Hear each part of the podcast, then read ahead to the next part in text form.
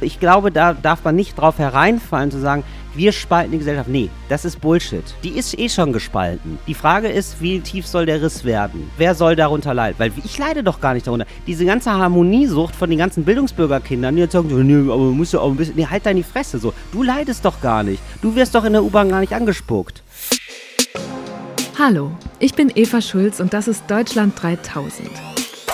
Hier verbringe ich immer so eine gute Stunde mit Menschen aus ganz verschiedenen Bereichen, irgendwo zwischen Pop und Politik. Mein Ziel ist, diesen Leuten so zu begegnen, wie ihr sie vorher noch nie gehört habt.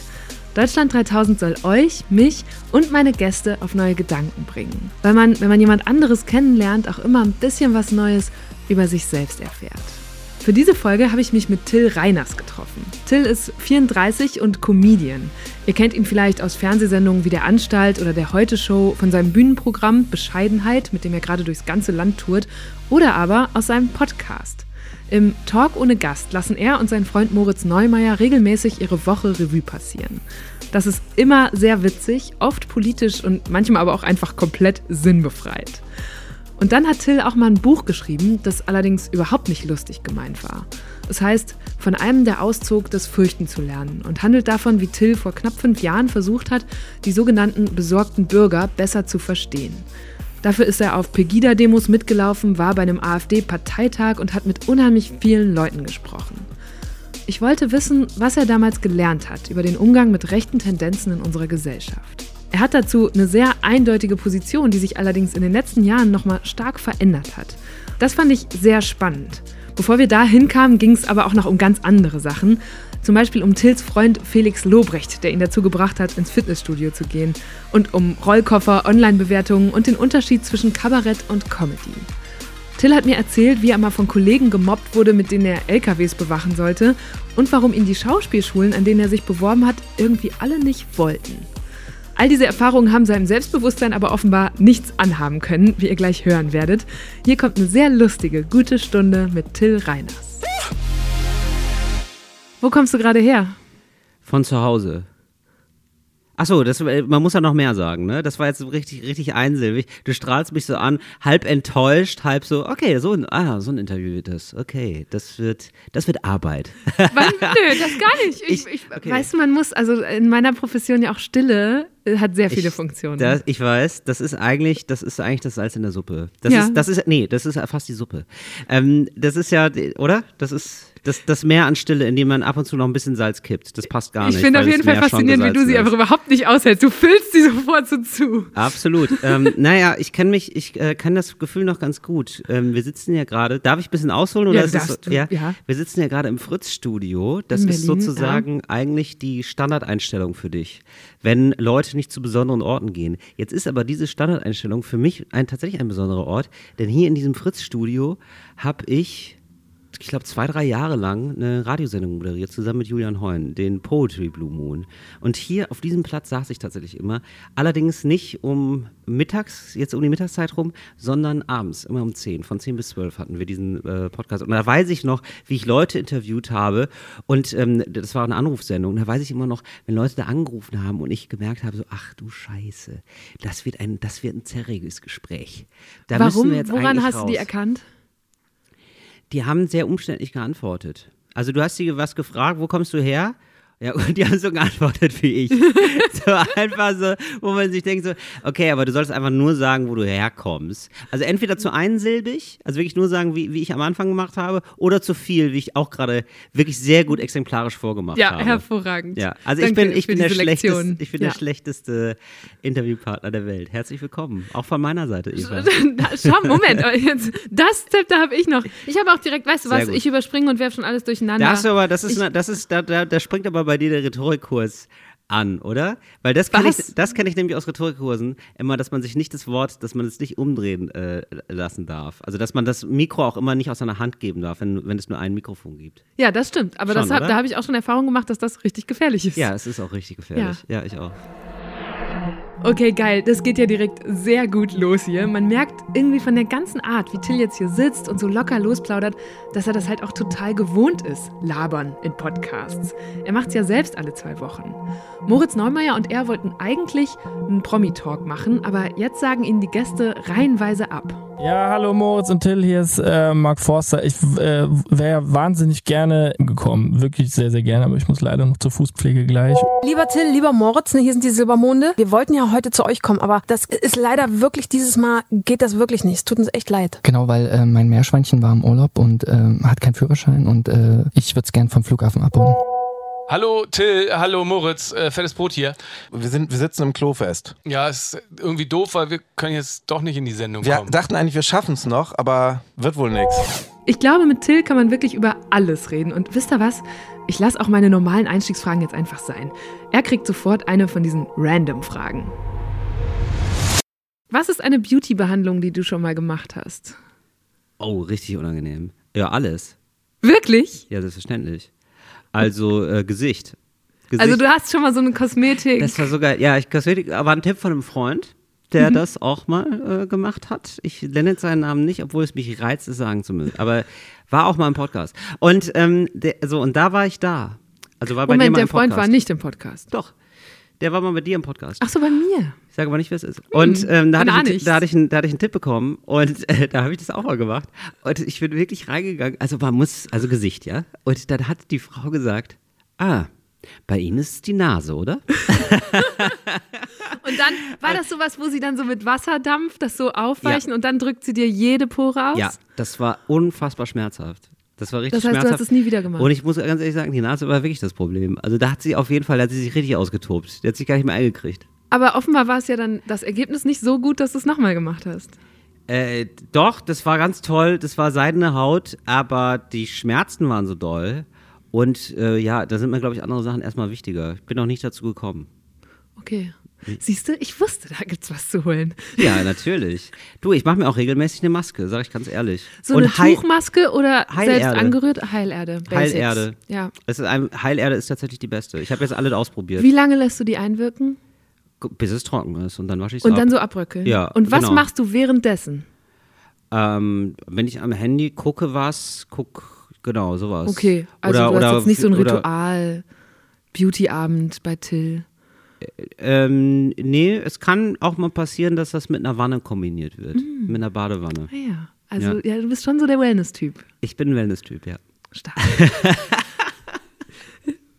Weißt du, was auch ist, worüber ich mich richtig gefreut habe? Wir sind gar nicht weit voneinander aufgewachsen. Du Ja. kommst aus Geldern im Ja. Niederrhein, das ist 60 Kilometer von Borken im Münsterland. Oh, wow. Wir kennen beide die Nähe zur holländischen Grenze. Ja. Gab es in Geldern auch so viele Kreisverkehre wie in Borken? Wichtigste Frage. Ja, und viele Kiffer natürlich. Ja, Das ist doch, das, ist doch das Spannende, ja oder? weil ihr wirklich, also ich habe mir das alles genauer angeguckt, Geldern. Und du bist ja wirklich so nah an der Grenze, dass du wahrscheinlich zwei SIM-Karten haben musstest oder so, oder? Mhm. Nee, weil nee, dann das, ständig nee, das, das Handynetz nicht, wechselt. aber man konnte mit dem Fahrrad rüberfahren und Gras kaufen. Also das haben Leute, das hab, ich habe ich hab mir sagen lassen, das haben Leute gemacht. Was ist sonst so eine typische Erinnerung an deine Jugend da? Oh, ich wollte weg. Warum? Das ist vor allem so, also seit ich so mit 14, 15, 15, 16 wollte ich weg. Ja, einfach weil es so klein war alles. Ich habe das nicht verstanden, warum ich da in dieser Schule sein muss, dass man da so zwangsmäßig hingehen muss. Ist ja wie Knast. Ist ja wie Knast auf Probe. So acht Stunden am Tag schon mal Probe sitzen. Also, also hast du eigentlich Schule gehasst und nicht den Ort. Ich meine, ja, in aber dem es war Ort natürlich eng verknüpft. gibt es ja auch noch jedes Jahr am letzten Wochenende der Schulsommerferien den internationalen Straßenmalwettbewerb, Ja. zu dem Künstler aus ganz Deutschland und auch aus dem Ausland anreisen. Ja, da hat sogar meine damalige Freundin einen Preis gewonnen. Äh, Mit und- was für einem Motiv? Ah, das weiß ich nicht mehr. Das war, aber das war die sogenannte Meisterklasse. Es gibt auch verschiedene Klassen, in denen man malt und so. Das war ganz spannend. Ja, das fand ich ganz cool sogar. Das fand ich sogar noch bis 18 cool. Aber so diese zwei, drei Tage, die reißen es natürlich nicht raus. Und sonst ist da einfach nicht viel los. Und dann habe ich mir gedacht, so, nee, ich möchte einfach woanders hin. Und das war dann, also die letzten zwei Jahre waren wirklich nur Wartezeit. Es war wirklich so warten, bis was passiert. Und dann wolltest du eigentlich an die Schauspielschule, hast dich, glaube ich, auch an mehreren beworben, aber Ja. bist von keiner genommen worden. Nee. Also eine, eine Schauspielschule hat gesagt, Herr Reiners, bis zum Hals geht's. Aber was ist mit Ihrem Körper los? Und dann, das ging nicht. Das ging nicht. Einmal wurde ich einmal eingeladen und da war wirklich das Körperproblem. Das Körperproblem war, sollte mich begleiten. Ähm, wir sollten da eine Stimmübung machen. Das ging alles. Das war alles super. Wir sollten singen. Das war auch alles cool. Und dann sollten wir uns zu Musik bewegen. Einfach mal frei. Einfach Ja. mal locker. Und da hat er zu niemandem was gesagt, dieser Prüfungsleiter, nur er hat so mich angeguckt und gesagt, wie heißt du? ich so, Till. Okay. Und dann hat, dann hat er einfach meinen Namen gestrichen. Mhm. Und das war's. Du kannst, ist das besser geworden noch im Laufe deines Lebens? Es ist, glaube ich, jetzt besser geworden. Es ist okay, also es reicht für mich auf jeden Fall. Ich glaube, für meine Zwecke kann ich auch okay schauspielern. Aber es geht jetzt nicht darüber hinaus. Und die wollten vor allem sehen, dass man so extrem ist und so auf der Bühne ausrastet. Es ging ja vor allem, es geht ja immer noch eigentlich vor allem um Bühnenschauspieler. Mhm. Erstmal. Und das habe ich immer nicht gemacht. Ich habe immer sehr reduziert gespielt und das konnten die nicht, das, da hatten die nicht so Bock drauf. Und das war aber, als du so 18, 19 warst oder wie alt warst du da? Genau. So ja, oder nee, sogar, sogar noch älter, 20, 22, 23. Ich habe mich da erst relativ spät getraut, das zu machen. Was war dann dazwischen?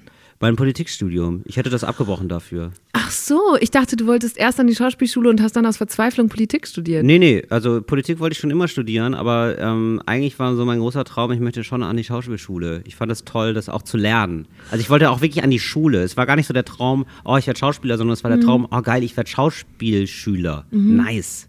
Da das mal so richtig erarbeiten, ja. sich damit auseinandersetzen, genau. so klein, klein analysieren und so. Genau, das hätte, das hätte ich toll gefunden. Als ich das gelesen habe, dass sie dich alle nicht wollten, habe ich mich, sorry, ja, habe ich mich gefragt, wie du in diesem jungen Alter mit der, dieser Art von Zurückweisung umgegangen bist. Weil mhm. ich gerade in meinem Umfeld auch mehrere Leute habe, die äh, sich auf Jobs oder Studiengänge bewerben und immer äh, Absagen bekommen und wo man merkt, dass das so richtig nach und nach das Selbstbewusstsein abbaut. Mhm. War das bei dir auch so oder war dein Selbstbewusstsein eh schon ausgebildet genug? Ähm, nee, das war tatsächlich die erste Zurückweisung, die ich hatte in meinem Leben. Also die erste richtig große. Die erste richtig große Zurückweisung, wo ich etwas, wo ich, also beim Abi konnte ich immer noch sagen, ja, aber ich habe mich nicht angestrengt. Aber da habe ich mich angestrengt. Und es war Schluss. So, es war klar, so, das wird nichts. So, schminkt dir das ab. Und das war wirklich die erste große Niederlage in meinem Leben. Und da bin ich aber dann, ich habe mir dann andere Felder gesucht, relativ schnell, in denen ich dann gut war. Also ich habe mich irgendwie in der Hochschulpolitik engagiert. Ich habe ja nebenbei auch immer noch Theater gespielt, in so Laientheatergruppen. Mhm. Und da, da zumindest war ich auch gut. So, da, dafür reicht es auch. Ähm, und dann habe ich relativ schnell irgendwann Poetry Slam für mich entdeckt. Und da war das dann auch da. Da hatte ich dann sozusagen ein anderes Erfolgserlebnis. Konnte ich dadurch, kann ich da eintauschen. Das heißt, dein Rat wäre in Bewegung bleiben? Also wenn es einem so geht, wenn man jetzt gerade, keine Ahnung, fünf Absagen hatte in den letzten zwei, drei Wochen oder mhm. keine Ahnung. Ich glaube, man macht das schon automatisch, dass man immer guckt, okay, aber wo kriege ich denn gerade die Bestätigung her? Und das muss, äh, und man darf das nicht verwechseln mit, ah, da muss ich bleiben oder das ist jetzt das total Richtige, sondern manchmal gibt es auch einfach so Nebenschauplätze, äh, zu denen man gehen muss, um sich da gerade mal wieder ein bisschen seine Streicheleinheiten zu holen, sozusagen, mhm. und ein bisschen aufgebaut zu werden. Ich finde das, find das total legitim. Manchmal werden dann aus den Nebenschauplätzen ja auch die Hauptbühnen. Oder Kinder. Ja, ja, Oder, oder Kinder. Und bei dem Politikstudium, das interessiert mich sehr, weil es ja ganz, ganz viele Kolleginnen von mir gibt, die Politik studiert haben. Ich habe ganz andere Sachen studiert. Lernt man über Politik mehr in so einem Studium oder wenn man dann nachher, keine Ahnung, Nachrichten guckt und ähm, politisches Kabarett macht und vielleicht auch Politikern begegnet? Also was genau macht man im Politikstudium? Also ich fand das Politikstudium sehr ernüchternd und man lernt vor allem was über Wissenschaft und wie uncool das alles ist.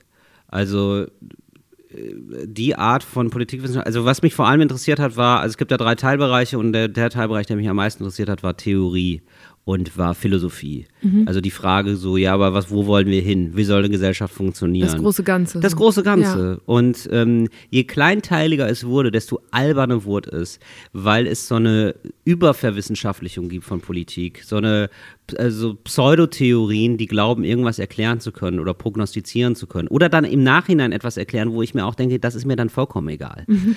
Und ähm, das war, deswegen war das relativ, also es war auch viel Ego-Gewichse von irgendwelchen ProfessorInnen. Ähm, was ich viel, da konnte ich vieles nicht nachvollziehen. Also es war für mich sehr ernüchternd. Es, war, es hat mich zumindest geschult im kritisch bleiben, im kritisch denken, klar, mhm. abstrakt denken, ähm, ich kann etwas erarbeiten über längere Zeit. Das ist, das ist einfach eine Disziplinübung, finde ich. Wir hätten da auch Schönschrift machen können, ehrlich gesagt. So, ähm, das ist eigentlich relativ egal, sondern es geht eigentlich darum, sich lange auf etwas zu fokussieren. Das heißt, du kannst es nicht wirklich weiterempfehlen. Nee, ich würde sagen, studier was Richtiges, studier Philosophie. studier Philosophie oder studier VWL. Auch okay. Also studieren ein Fach, das richtig ist. Politikwissenschaft ist ein Fach, das aus vielen Fächern zusammengesetzt ist. Und der Kern von Politikwissenschaft selber ist etwas, was, das hast du, da hast du drei Bücher gelesen, was richtig spannend ist. Der, das andere ist alles Bullshit.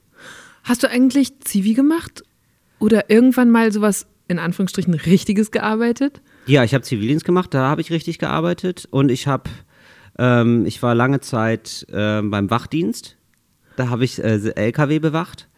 Ähm, naja, ich habe da immer schon neben dem Studio gearbeitet, auch dann im, im Asta und so. Also gut, kann man jetzt auch drüber schreien. Also ich glaube jetzt so ein, ähm, weiß ich nicht, 30-jähriger Maschinenbauer äh, wird jetzt auch sagen, was ist das denn? Linksversifftes Arschloch, du hast doch nie gearbeitet. Ja, aber mit den Händen, mal richtig anpacken. Aber es war schon Arbeit. So, ne, ich habe eigentlich immer neben dem Studium gearbeitet und äh, Geld verdient, zusätzlich. Was muss man beachten, wenn man LKWs bewacht? Ähm, da dass man sich Clou? nicht, dass man nicht vor den Kollegen behauptet, mehr Geld zu verdienen als sie. Was mir mal passiert ist, ganz unangenehme Geschichte. Ich dachte, ich kriege 10 Euro und die haben alle irgendwie so 6 Euro bekommen. Und ich habe gedacht, ach krass, ich kriege 10. Und dann habe ich festgestellt, das stimmt gar nicht. Ich habe einfach nie auf die Abrechnung geguckt. Was? Ja. Du bist da immer mit deinem 10-Euro-Schritt äh, an den, an den hatte, LKWs vorbeigelaufen und hast gesagt, Leute, für genau. 10 Euro mache ich hier Premium-Wachschutz. Ja, Mann. Ja, und Mann. Dann ich, war, ich war einfach 10 Euro till. So, ich, hatte, ich hatte einen guten Job einfach, bis ich dann einmal nachgerechnet habe und festgestellt habe, ach so krass, das ist echt nur 6 Euro. Das ist ja, richtig, das ist ja wirklich eine Frechheit. Also es war, glaube ich, noch nicht mal 6 Euro, es war so 5,80 Euro oder so. Das war richtig krasse Ausbeutung. Da gab es noch keinen Mindestlohn. Und hast du dann angefangen, viel schlechter zu arbeiten? Ey, man, du konntest da nicht gut arbeiten. Also du musstest einfach äh, alle zwei Stunden dreimal um den Block laufen. Das war's. Äh, nee, das, also ich habe da einfach, also das war kein Job. Also ich glaube, viele meiner Kolleginnen und Kollegen sind nicht mal rausgegangen. Die sind wirklich ähm, einfach, die sind einfach in diesem Häuschen sitzen geblieben. Das das wäre dann eine schlechte Art zu arbeiten. Aber ist mal was passiert? Nee, ja, es war auch so, also ich wäre weggelaufen, also mir ist das ja völlig egal. Also wenn du 5,80 Euro kriegst, da riskierst du ja gar nichts. Da rufst du die Polizei an und läufst weg. So ja. mehr macht. Also wir hatten nichts.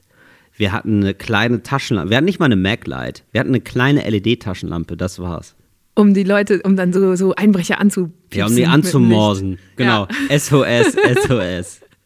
Geh weg. Okay, ich verstehe. Ich frage deshalb und auch so mit diesem blöden richtige Jobs, weil ich mir vorstelle, dass das für den Job, den du heute hast, ja total wertvoll ist, wenn man ganz viele verschiedene Sachen gesehen hat. Ja. Und auch, äh, ich kann mir ja. vorstellen, dass man so einen Kollegen vom Wachdienst quasi innerlich immer mit sich rumschleppt und denkt, worüber würde der jetzt lachen oder wie würde der reagieren oder so. Oder ist das eine völlig falsche Vorstellung? Ähm, nee, das ist tatsächlich eine falsche Vorstellung. Also ich glaube, also äh, Menschen beobachten und so, das gehört total dazu, das ist total wichtig aber äh, ich mochte die gar, also die haben mich irgendwann gemobbt. Die haben irgendwann angefangen, mich zu mobben, was absurd ist, weil wir uns immer nur drei Minuten gesehen haben zur Wachablösung. Aber sie da haben muss wirklich, man schon kreativ werden mit total. Mobben. Sie haben in diesen drei Minuten wirklich alles gelegt, alles an Abscheu haben sie in diese drei Minuten gelegt. Und es ist ja auch wirklich krass, sich in drei Minuten so unbeliebt zu machen, dass auf jeden Fall für alle klar ist, so der wird gemobbt. Ähm, also was mir natürlich ein bisschen egal war. So ist, also alle haben alle Dach, haben sich so als Gemeinschaft gefühlt. Ich habe gedacht so, nee, also ich habe hier einen Job so nebenbei. Äh, ich will hier keine Freunde finden. Seid ihr irre? Und für die war dieses Soziale irgendwie wichtig und es war voll kein Bestandteil von das mir. Das Soziale Deswegen, für dich da war mir das vollkommen egal. Wir haben da einfach LKW bewacht, jeder hat seinen Job für sich gemacht. Wenn wir als Team unterwegs gewesen wären, natürlich wäre mir das wichtig gewesen, dass wir ein gutes Verhältnis zueinander haben. So war mir einfach nur wichtig, schnell nach Hause zu kommen. Und das haben die irgendwie gemerkt. Und das war, und die haben auch irgendwie gemerkt, ich bin Student, die anderen waren das also irgendwie alle nicht. Und dann war ich halt das Arschloch. So, aber mhm. das war dann, das war dann auch okay. Nee, ich glaube, äh, Comedy mache ich vor allem sozusagen für mich. also erstmal finde ich was witzig und dann gucke ich, ob es andere lustig finden. Und dann, wenn wenn es nicht lustig ist, dann streiche ich es natürlich auch. Aber erstmal bin ich sozusagen mein erstes Publikum. Wie würden deine Freunde dich beschreiben? Wäre da witzig so ein Adjektiv, das direkt kommt? Ja, ja, auf jeden Fall. Also das, äh, das habe ich jetzt auch so in neuen Freundeskreisen, du kennst das ja wahrscheinlich auch. Du hast so diese alten Freunde mhm. und dann entdeckst du dich nochmal neu, so mit anderen im Studium und so und vielleicht sogar nochmal ein bisschen nach dem Studium. Und das haben mir tatsächlich dann aber auch alle immer gespiegelt. Das ist schon, dass ich schon so der Lust, ich gelte dann schon so als der Lustige. Ja. Okay, interessant. Jetzt dachte ich gerade tatsächlich kurz, er verarscht mich, als er so entschieden gesagt hat, ja, auf jeden Fall. Weil ich eigentlich niemanden kenne, der von sich selbst behaupten würde, witzig zu sein.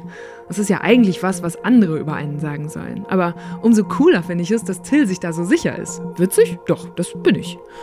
Ist halt auch sein Job, ne? Und wenn man für einen Job ein gesundes Selbstbewusstsein braucht, dann ja wohl für den, alleine auf einer Bühne zu stehen. Und dann gab es also wirklich einen Geschäftsreisenden. Ich habe festgestellt, er unterscheidet sich von anderen Reisenden darin, dass er den anderen mitteilt, äh, ich warte hier beruflich. Äh, es ist sehr wichtige Wartezeit gerade. Und ich habe festgestellt, äh, Geschäftsreisende warten zu doll. Also wenn ich den als Regisseur besetze, als jemand warten, dann würde ich sagen, mach mal weniger. Ja, nicht, nee. Ja, also ich so die Typen, Und ich denke, du bist eine Comicfigur, Alter, hör auf damit. Und dann passiert es aber so, es gab eine Ansage, der Fünf hat fünf Minuten Verspätung. Fünf Minuten. Und für diesen Geschäftsreisenden brach da offenbar eine Welt zusammen. Ja, wirklich so. So, und suchte so Solidarität zu den Mitreisenden. Und alle waren so, wir sind hier privat, Digga. Keine Ahnung, was dein Problem ist. Ja. Ich habe immer in diesem Podcast äh, einige Entweder-Oder-Fragen. Damit will ich jetzt direkt ja, weitermachen. Gerne. Rheinische Frohnatur oder Berliner Schnauze? Äh, rheinische Frohnatur. Warst du in der Schule beliebt oder unbeliebt? Äh, mit starken Ausschlägen in beide Richtungen eher beliebt. Lieber live auf der Bühne oder aufgezeichnet im Podcast? Live auf der Bühne. Und bist du auf der Bühne lieber alleine oder zu zweit? Hat beides was. Ja, oder ja. das ist ein Joker, den ja, darf man nehmen. Genau, das, ich, habe mich, ich, habe mich, informiert, Eva. Ja, das, den Joker ich, nimmst du? Ja. Weil es kommen noch Fragen. Ja, ist okay. Nee, den, okay. Okay. Urlaub machen lieber mit Moritz Neumeier oder mit deinen Eltern? Mit Moritz. Auch wenn du seine ganze Familie mitnehmen musst? Ja, aber das ist, ja, stimmt, jetzt sind es drei. Das ist natürlich ganz schön krass. Also er hat drei Kinder jetzt mit Frau. Ach ja, aber erst, ja, ja, das wird schon irgendwie gehen. Doch, Wo würdet doch. ihr hinfahren? Oh, ich hoffe nicht nach Frankreich. Ich mag Frankreich nicht so gerne. Ach, mir ist es egal, ehrlich gesagt. Ich fände geil, wenn wir nach New York fahren würden. Mit drei kleinen Kindern, das ist bestimmt super. Ja, Oder ich weiß es Stadt. nicht, Eva. Warum ich, willst du nach New York? Ich fände das geil. Ich würde mit Moritz gerne auftreten, mal so Open mhm. Mics. Mhm. Bei, und ich mag New York ganz gerne. Was jetzt nicht so special ist, aber ja. Rucksack oder Rollkoffer? Wenn wir schon beim Reisen Ach sind. ja, oh, da muss ich leider sagen Rollkoffer. Ich bin jetzt auch so ein Opfer geworden. So vier Rollen, so ein richtiger Profi-Rollkoffer. Ja, ja, total. Mit so einer Tasche vorne drauf, damit du im Zug nicht zu viele Taschen hast mhm. und da schnell die Sachen rausholen kannst. Ja, leider ist es so. Aber ähm, du hast gesehen, jetzt gerade eher für, für so Eintagestouren, ja. ich fahre jetzt gleich nach Hamburg, äh, habe ich Rucksack. auch nur einen Rucksack. Ja. Sehr zurückhaltend. Ja. Okay. Äh, würdest du lieber nicht mehr aus Deutschland aus oder nie wieder einreisen dürfen? Viele Reisefragen diesmal. Also nie wieder einreisen oder nie wieder raus. Mhm. Äh, dann würde ich äh, nie wieder einreisen dürfen. Also, also du meinst, ich bin immer außerhalb von Deutschland ja. oder was? Ach so, äh, nee, ich bin dann, dann will ich lieber in Deutschland bleiben. Und nie wieder raus? Ja. Ja, tatsächlich. Warum? Ich liebe Deutschland. ich möchte nur so zitierfähige Sätze produzieren. ja, ich einfach. schon richtig. Nein, ich, ich mag es hier wirklich voll gerne. Also auch mit dem ganzen Scheiß und so. Aber ich mag, also ich mag natürlich die deutsche Sprache extrem gerne. Klar, das ist ja so mein Arbeitsmedium. Ich mag auch das schlecht gelaunte. Ich mag das Direkte von den Deutschen. Es gibt schon viel, was ich mag. Äh, so, also natürlich auch viel Verachtenswertes, aber so dieses Duckmäusertum und so, dieses, ähm, ja, also vor allem dieses Duckmäuser, das deutsche Duckmäusertum, das, das, das verachte ich wirklich. So, oder die, diese Spießigkeit manchmal. Aber alles in allem ist es doch irgendwie das, woher ich komme und ich mag es wirklich sehr gerne. Und wenn du in einer WG leben würdest, lieber mit Felix Lobrecht oder mit Tommy Schmidt? Ah ja, ich kenne, ich weiß gar nicht, wie es ist, ähm, wie Tommy Schmidt ist. Ähm, ja, wahrscheinlich mit, ja, ich weiß nicht, aber mit Felix würde ich mich vielleicht auch in die Haare kriegen. Oder erstaunlich, oder es würde erstaunlich gut laufen. Nee, ich, ich würde es mit Felix machen. Das wäre auf jeden Fall ein geiles Experiment. Die umgekehrte Frage habe ich auch schon mal Felix Lobrecht gestellt. Wo würdest du jeweils einziehen? Bei Till Reiners oder Moritz Neumeier? Ja, Till Reiners ist ja mein Nachbar. Den, da war ich schon ein paar Mal. Allerdings hat Moritz diverse Kinder, also wahrscheinlich trotzdem bei Till. Interessant, dass die beiden sich so gut kennen. Das ist offenbar noch aus der Zeit, in der beide Poetry Slam gemacht haben. Muss man, ja, man muss ja nicht immer mit ihm zusammen wohnen, oder? Man kann auch auseinander. Naja. Doch, doch. Mit Felix so im Wohnzimmer zusammen pumpen, einfach nur ein Traum. Das hat er mir gesteckt, dass du seit ein paar Monaten pumpen gehst. Ach, scheiße. Dazu möchte ich natürlich gerne mehr wissen. Aber das machen wir nach den Entweder-Oder-Fragen später. Äh, schwarze oder bunte Socken? Ähm, oh, sehr bunt. Bunte Socken. Sehr bunt. Sie sind blau, grau, vielleicht mal, waren sie mal weiß, blau-weiß gestreift mit einem rot-rosa Bündchen. Und du hast sie auf links an. Wirklich? ja. Tatsächlich, ja, das kann passieren. Siehst du, von, aber von der anderen Seite sind sie auch nochmal so richtig ja, weiß. Richtig knackig. So, so machst du das. Du trägst sie bewusst auf links, um dann bei den guten Anlässen. Ja, ich habe gedacht, Seite heute kommt die Sockenfrage nicht mehr. Nee, äh, bei Socken tobe ich mich richtig aus, ehrlich gesagt. Das da kommt meine ganze Exzentrik dann zum Tragen. Und bei Oliven, schwarz oder grün? Grün. Ich war, habe gehört, ich hab, mit dir kann man so krass gut Umfeldrecherche machen. Ich kenne so viele Leute, die dich Warum kennen. denn? Wem hast du denn alles gefragt? Wen hast du denn gefragt? Auf jeden Fall wurde mir gesteckt, dass du richtig, richtig viel Oliven isst. Und ich finde das so ein krass erwachsenes Essen. Oder? Also Kinder mögen doch keine sowas? Oliven. Ich glaube gar nicht. Das hat das Moritz alles erzählt oder was? Es gibt Mit Moritz habe ich nicht gesprochen. Okay. Aber du brauchst jetzt auch nicht im Kopf da ewig ja, hängen, nee, mit wem nee, ich gesprochen habe. Aber es ah, ist ja, schön, genau. wenn die Leute so frei assoziieren und das erste ist Oliven. Ja, schon. Ja, doch, esse ich gerne. Die sind nicht so, ähm, sind ja eher gesund, sind gesund. Aber wie hast du die für gesundes, dich entdeckt? Gesundes Fingerfood. So 20 Jahre seines Lebens isst man doch keine Oliven und dann müssen sie einem ja irgendwann über Genau, man, man, muss sich da rein essen. Ja. Das ist wirklich so, äh, also ich glaube auch so in die Schwarzen müsste ich jetzt, das wäre so der nächste Schritt. Ja. Dass man das drei, vier Mal nicht mag. Wie Club, es ist eigentlich so Clubmate zum Essen. ähm, YouTube oder Fernsehen? Also jetzt muss ich entweder oder, ne? Mhm. Dann Fernsehen. Besser bezahlt. Bücher lesen, analog oder digital? Analog. Und Bücher kaufen im Laden oder online? Im Laden. Das ehrt dich. Kabarett oder Comedy? Comedy. Das hast du vor so gut zwei Jahren ganz bewusst entschieden, oder? Ja. Du warst in, ich habe dein Buch gelesen und da steht noch drin, ich mache politisches Kabarett und dann hat mhm. sich was geändert. Warum? Ähm, weil mir das so auf die Nerven ging. Also dieses Label Kabarett ist äh, super nervig, wenn man das so mit rumschleppt. Man äh, schleppt einfach einen großen Koffer Erwartungen mit sich rum und ähm, hat den immer auf der Bühne dabei. Was so zum Beispiel? Ja, es muss jetzt politisch werden. Es geht gegen die da oben. Ähm, du musst jetzt PolitikerInnen verarschen oder so.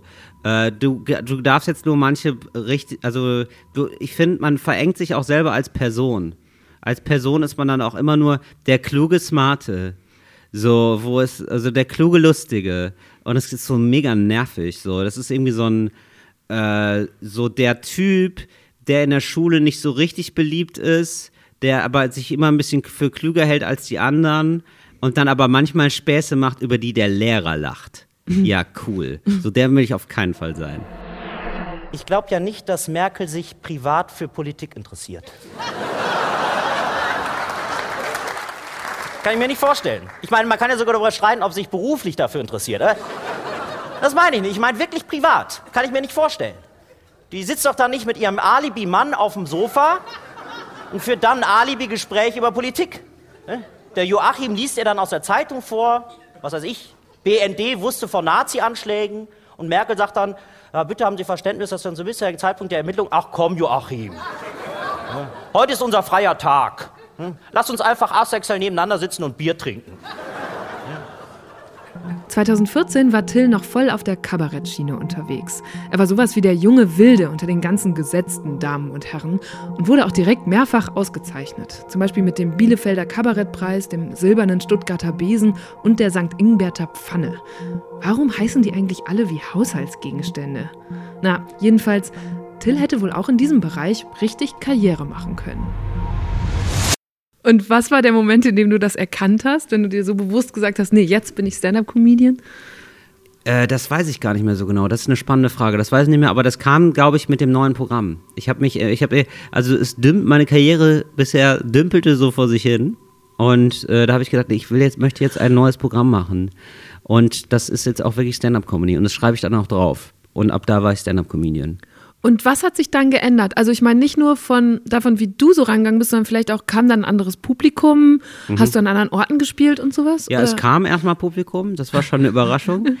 ähm, genau, es kam mehr, es kamen andere Leute und ich habe das dann irgendwann sehr schnell gemerkt äh, in einem kleinen Club hier im Kookaburra. Das ist so zwischen Mitte und Prenzlauer Berg. 100 Leute passen da ungefähr rein, 120.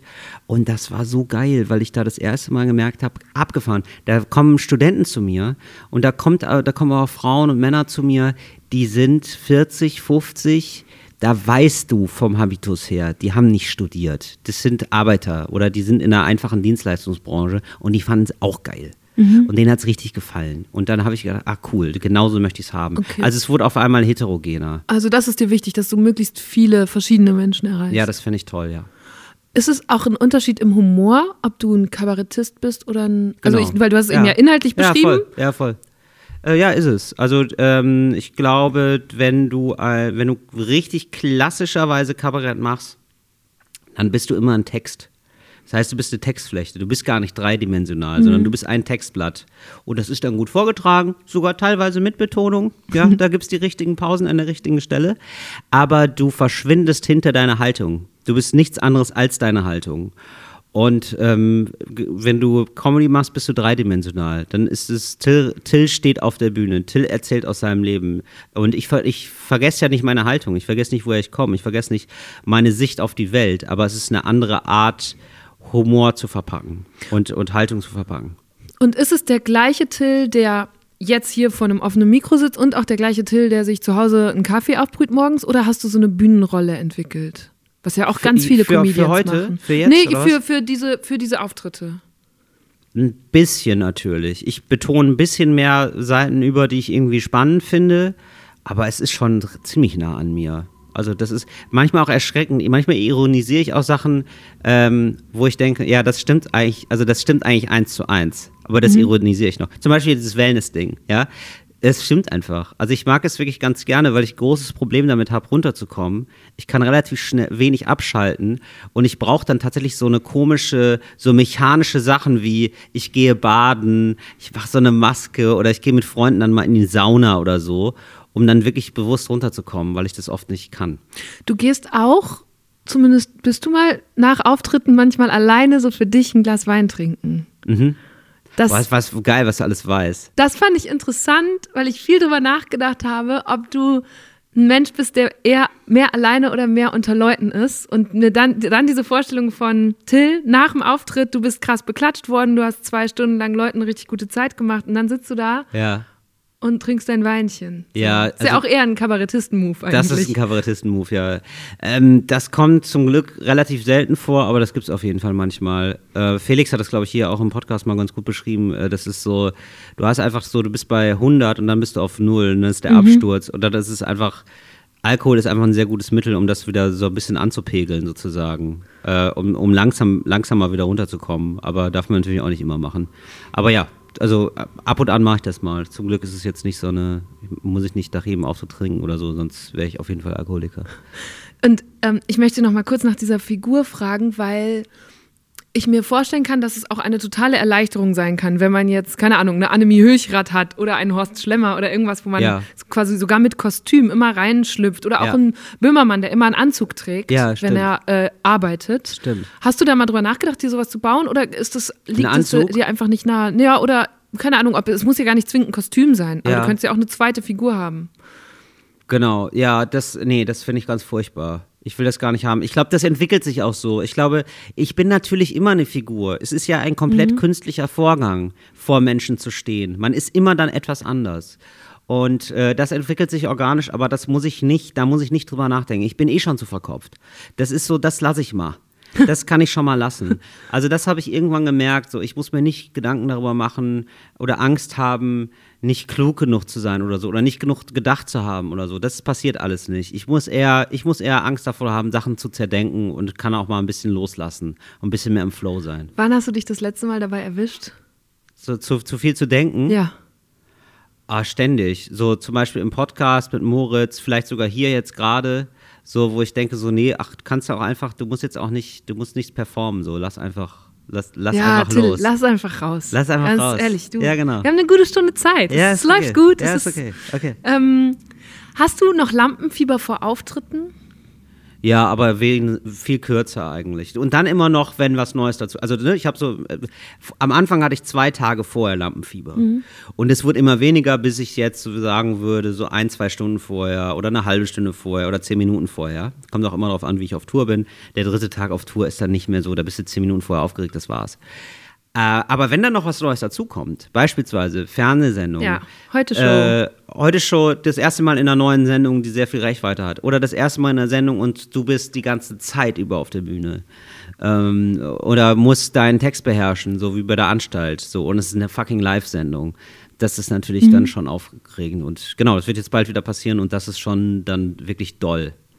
So, das, ja, das ist dann so. Das wird nie weggehen. Wahrscheinlich auch ein gutes Zeichen. Das Dass ist ein gutes Zeichen, wird. aber ich hatte lange Zeit damit zu kämpfen, dass es zu viel war bei mir. Also ich bin eher zu aufgeregt. Und was hast und du ich bin dagegen jetzt, gemacht? Ja, die Routine, Routine, Routine. Und dann irgendwann gewöhnt sich der Körper ein bisschen dran. Ähm, und muss viel auftreten. Und da bin ich ganz froh, dass es jetzt mittlerweile so ist, dass mich das nicht mehr behindert. Weil das, das hat mich am Anfang behindert. Also wirklich so die ersten zwei, drei Jahre war ich so aufgeregt, auch bei Fernsehauftritten. Ich habe da echt viel verkackt. Mhm. Und jetzt geht's mittlerweile. Jetzt aktiviert mich das, aber es ist nicht mehr so schlimm. Also auch, du kennst es vielleicht so, du hast so einen trockenen Mund dann, du hast mega schnell Herzschlag und du denkst, du bist sowas von nicht im Moment. Also du, du machst alles, aber du achtest voll nicht Mhm. drauf auf dich, sondern du achtest auf alles andere. Ja, du bist wie in so einer Metaebene. Du siehst Genau. dich quasi von außen, Genau. wie du dich nicht siehst. Du bist gerade Ja. gar nicht da. Ja, genau. Aber das interessant, dass es dir offenbar dann nicht das Gefühl gegeben hat, ah nee, der Job ist doch nichts für mich. Sondern Nee, du hast dich da durchgebissen. Ja, das so. ist echt absurd. Ich hatte das auch immer schon bei ersten Schulsachen oder so, bei ersten Schulaufführungen, so Schultheateraufführungen. Ist natürlich so der klassische Weg, habe ich natürlich auch alles gemacht. Habe ich auch gedacht, was mache ich hier? Und war fürchterlich nervös und es war richtig schlecht. Aber ich hatte irgendwie schon so als Gefühl, nee, das ist aber das Richtige. Ich, ich will schon auf die Bühne und ich gehöre da auch hin. Das hatte ich irgendwie so als Grundgefühl schon ganz schnell. Und so, du hältst da dieses Referat mit zittrigen Händen, liest du den Wikipedia-Ausdruck vor. Und nebendran steht dein Körper und brüllt dir ins Ohr. Und sagt dir, Alter, bist du bescheuert? Die gucken dich alle an. Lass abhauen hier. Ich habe hier alles aktiviert. Adrenalin, Tunnelblick, Schweiß. Ich weiß nicht, warum so viel Schweiß, aber hey, ich bin nur der Körper. Man sagt dann, ja, ich weiß, mir macht das ja auch gerade keinen Spaß, aber bitte lass, mich- lass, lass mich noch erklären, was die Paarungsgewohnheiten des Torfkormorans sind, weil ich sonst sitzen bleibe. Und irgendwann ist man dann fertig und denkt sich, oh Gott, das war so furchtbar, das mache ich nie wieder. Und dann gibt es ein paar Leute, die denken sich, das war furchtbar, aber danach gab es ein bisschen Applaus. Das ist so viel besser als mein gesamtes Leben davor. Das mache ich beruflich. Das sind wir. Gerade hast du gesagt, wenn du äh, Routine, Routine, Routine, man kann sich deine Routine auf der Website anschauen. Du bist durchgeplant bis Ende des Jahres und hast einfach schon richtig, richtig viele Ja. Tourtermine. Ja, sogar nächstes Jahr schon. Ja, Nächstes Jahr die stehen noch nicht mal drauf, aber Genau, ja, die kann ich mir, habe ich Ja, mir genau. gedacht. Ich habe so Ja, genau. gescrollt, gescrollt, gescrollt Ja, und genau. gedacht, ja, irgendwann macht es auch keinen Sinn. Aber total mal so- üblich. Ist gar kein, ist nichts Besonderes von mir. Machen alle. Ja, Sind- aber macht dich das, Kolleginnen ist das so. eher ein Sicherheits- oder ein beklemmendes Gefühl, das einem das gibt? Nein, nein, totales, totales Sicherheitsgefühl, total, also ich, ich genieße das sogar. Äh, weil ich jetzt, ich plan immer mehr, immer besser und äh, weiß auch, was mir gut tut. Und ich weiß zum Beispiel, mir tut gut am Stück Arbeit machen und dann am Stück frei haben. Und äh, ich freue mich sehr auf nächstes Jahr, weil es so zum ersten Mal so sein wird, dass ich so vier Monate auf Tour bin. Mhm. Also ich bin zwei Monate im Frühjahr und zwei Monate im Herbst Also ganz Tour. geballt. Genau, ganz geballt und dann ist Schluss. Mhm. Und mehr, mehr passiert dann nicht. Und das finde ich total geil. Okay, ja, ich habe ähm, Ende letzten Jahres mit Nico Semsrott gesprochen, den du ja, glaube ich, auch sehr gut kennst. Und der, Ja, dem voll. ging das Touren ja irgendwann so auf den Geist, dass er deshalb in die Politik gegangen ist. Weil er sagte, ich will jetzt wieder an einem Ort wohnen, ich ziehe nach Brüssel. Ja, Nico hat es total mitgenommen. Ja, genau. Das, so sehr äh, nimmt es mich nicht mit, weil ich das jetzt auch so toll finde mit dem Publikum und so. Und ich sehe, wie es wächst und ich sehe auch, wie ich besser werde und ich habe einfach noch so viel vor. Äh, das ist jetzt, und ich, ich optimiere alles drumherum. Also der mhm. Auftrittsort, das Hotel, so wenn das alles Spa-Bereich. Cool ist, der Spa-Bereich, genau. So und da, das ist, wenn das alles gut ist, so dann ist eine, eine Tour auch geil. Oder ich nehme Leute mit natürlich. Ne? Die Einsamkeit ist, ist, ist oft schlimm, so mit der hat man oft zu kämpfen.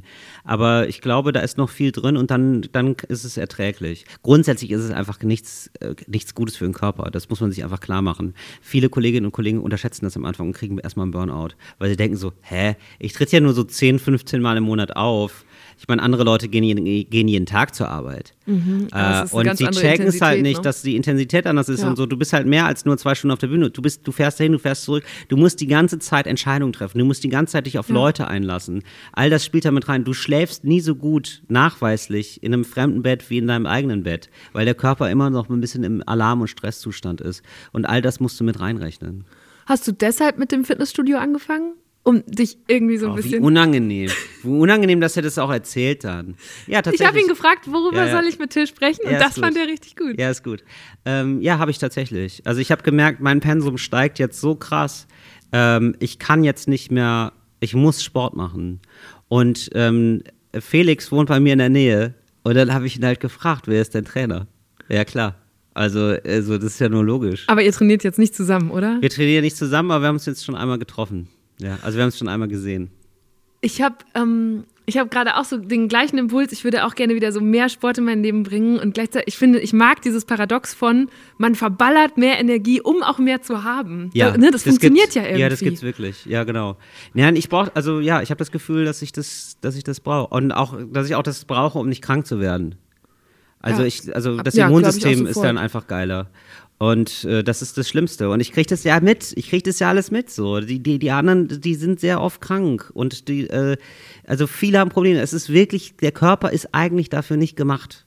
Das ist eigentlich schon ein Extremsport, den wir machen. Und auf den muss man sich dann auch so vorbereiten. Und siehst du jetzt schon Effekte? Also, was, was, wo schlägt das zuerst an? Ähm, ja, ich, ja, ich bin, ich fühle mich fitter und stärker auf jeden Fall. Ja, total. Okay, aber du hast jetzt nicht so, dass du sagst, krass, ich kann auf einmal doch. mit ähm, ja, Wasserpaketen jonglieren. Ich, ich jongliere mit Bierkästen, ja. Stark. Weil genau so stelle ich es mir vor. Auch so wie du jetzt sitzt, der Pulli schon ja. vor, also quasi präventiv eine Nummer zu groß, damit genau. du ihn dann in zwei ja. Monaten krass füllst. Ja, genau. Äh, ich glaube, so krass wird's nicht. Okay. Ich glaube, so sportlermäßig bin ich dann auch nicht unterwegs. Aber ein bisschen ehrgeizig Aber wie oft? Nee, also sag, sag, mal kurz so, wie oft die Woche und was machst du? Also du machst dann so Kraftübungen oder mhm. machst du auch Kondition? Crossfit mache ich. Cro oh. Ja. Auch am schlimmsten, ich habe, es ist viel zu lange her, dass ich mal Crossfit gemacht habe, aber mhm. ich weiß, ich habe noch das Trauma von diesen ganz schweren Seilen, die man dann so schleudern muss. Hast du das Oha. auch? Nee, das habe ich zum Glück nicht. Oh, ja, nee, froh. aber ich mache relativ viel mit Gewichten. Nee, schon so zweimal die Woche oder mhm. dreimal die Woche sogar. Ja. Stark. Buchstäblich. Äh, wie, was meinst du? Das ist stark? Ja, das ist stark. Das ist relativ viel. Ich, ne? Also ja, ja, vor allem wenn man dann so einen unsteten Alltag hat, das dann durchzuziehen, ist ja. Genau, aber ich glaube, man müsste sich jetzt noch ernährungstechnisch ein bisschen geiler einstellen und so. Das mache ich eher nicht oder das, oder das fällt mir sehr schwer. Also genau, also das ist Stimmt, ich, ich bin da weit entfernt von einem, von einem richtig krassen Pumper. Ich erinnere das mich, dass okay. Felix damals sagte, Reiskocher, das war seine Lösung. Er hat äh, mir erzählt, dass er sich einen Reiskocher angeschafft hat ja, und er genau. hat es halt hart gefeiert. Ja, genau. Ja, du bist noch bei Kartoffeln. Ich bin noch und bei. Pasta. Genau so. Ja, ja, genau. Ja, und ja, ich finde Reis auch richtig unspannend. Aber ja, da müsste, da, da wage ich mich so langsam ran. Mal sehen. Was? Ich wollte es eigentlich noch nicht erzählen, weil das ist so ein bisschen so, Hobby, das ist so ein bisschen so, als wenn man gerade mit einer Freundin zusammenkommt. Das ist, du weißt irgendwann so, es ist spruchreif oder irgendwann noch nicht. Ich mache es jetzt so nach seit vier Monaten und ich finde so nach einem halben Jahr kann man drüber reden. Jetzt ist es noch so, weißt du, wenn ich morgen abbreche, dann ja, ist es so ein bisschen so, ja. Und jetzt verpflichtet mich dieses Gespräch. Aber das ist auch. doch wieder gut. Ja, ja, okay. Das hält dich noch mehr ja, ja, okay. bei der Stange, mhm. buchstäblich. Buchstäblich. Ich wechsle das Thema, damit du wieder in eine Komfortzone reinkommst. Ja, ist in Ordnung. Nee, ist in Ordnung. Was hat dich politisiert? Meine Eltern. Äh, mein Vater war in der Politik tätig, meine Mutter war auch immer in der Partei. Und ähm, ja, mein Vater hat einfach sehr viel über Politik geredet damals so am Küchentisch. Und dann war ich so neun oder zehn, habe es immer besser verstanden. Und da lag immer der Spiegel bei uns. Mein Vater hat immer ganz viele Zeitungen abonniert und auch immer den Spiegel. Den Spiegel fand ich am besten, weil das irgendwie so ein, also die Zeitung, das weiß man ja auch nicht, warum die heute immer noch so ein Format haben. Nee, das ist ja, ja auch wirklich. für Kinder äh, total unattraktiv und ich, ich mache es jetzt mittlerweile auch, dass ich die, diese Zeitung lese, einfach weil ich gut drin, was drin steht, aber das Format ist ja immer noch vollkommen mhm. Banane. Spiegel fand ich aber geil und den habe ich gelesen. So mit 12, mit 13. Okay. So mit 12, 13. Da habe ich Giolino gelesen und fand das schon krass. Siehste, ja. ja und Spiegel? Ja, ja, ich fand es aber ganz gut. Du Streber. Ja. ja, da war ich, ich war aber nie Streber so richtig. Ich, ich war sehr so Sparten interessiert. Und das fand ich dann, da gab es erstmal Bilder und so und ich habe mich dann so langsam so rangewagt. Ja, und ich fand das ganz geil, einen Wissensvorsprung zu haben, allen anderen gegenüber. Und ich war dann einfach sehr gut im Sozialkundeunterricht und so, weil ich dann immer Spiegel gelesen habe. Das fand ich irgendwie ganz ähm, gut. Ich muss gerade noch mal an die Frage denken, ob du in der Schule beliebt oder unbeliebt warst und wie ich das gefunden hätte, wenn dann einer die ganze Zeit gesagt hätte, also ich habe im Spiegel gelesen. Ja, das habe ich ja nicht gesagt. Das ist ja der Trick. Das machst du ja nicht. Also du musst das es dann, dann schon schnell gelernt. Nee, nee, das war also die Transferleistung habe ich schon hingekriegt, da nicht äh, meine Quellen nicht preiszugeben, sondern so zu tun, als wäre das jetzt gerade meine Meinung. Okay. Mhm. Ähm, hast du noch dein Parteibuch? Mein SPD-Parteibuch? Ja. Das finde ich interessant. Hast du jemals überlegt, da auszutreten, gerade so in den letzten Jahren? Ja. Oder ja. Auf jeden Fall. Äh, also das macht man ja auch als SPD-Mitglied. Also man, sobald man eingetreten ist. Mit dem Austritt drohen. Man, sobald man eingetreten ist, denkt man eigentlich darüber nach, auszutreten. Das ist eigentlich die Grundstimmung als SPD-Mitglied. Als ich Kevin Kühnert bei dir im Podcast gehört habe, habe ich aber wieder gedacht, so ja, das ist schon äh, die Art von in der SPD sein, die ich meine. Und dann finde ich ganz geil, dass er da so gerade so viel Aufmerksamkeit erfährt und offenbar auch relativ viel Macht innerhalb der SPD hat.